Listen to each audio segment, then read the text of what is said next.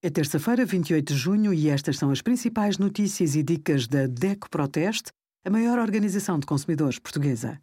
Hoje, em DECO.proteste.pt, sugerimos denunciantes anónimos de crimes mais protegidos, como escolher um telemóvel para fotografar e os resultados dos nossos testes a 30 detergentes para a máquina de lavar louça.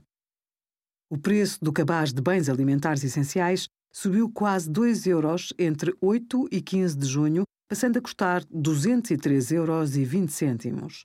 Mais de 100 dias depois do início da guerra na Ucrânia, a 24 de fevereiro, comprar o mesmo cabaz de produtos alimentares sai quase 20 euros mais caro.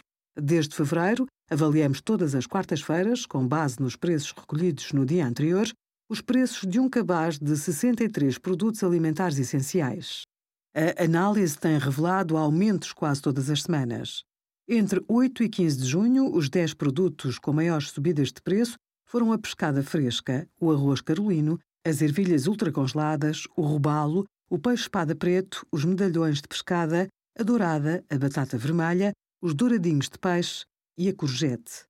Obrigada por acompanhar a DEC Proteste a contribuir para consumidores mais informados, participativos e exigentes. Visite o nosso site em deco.proteste.pt.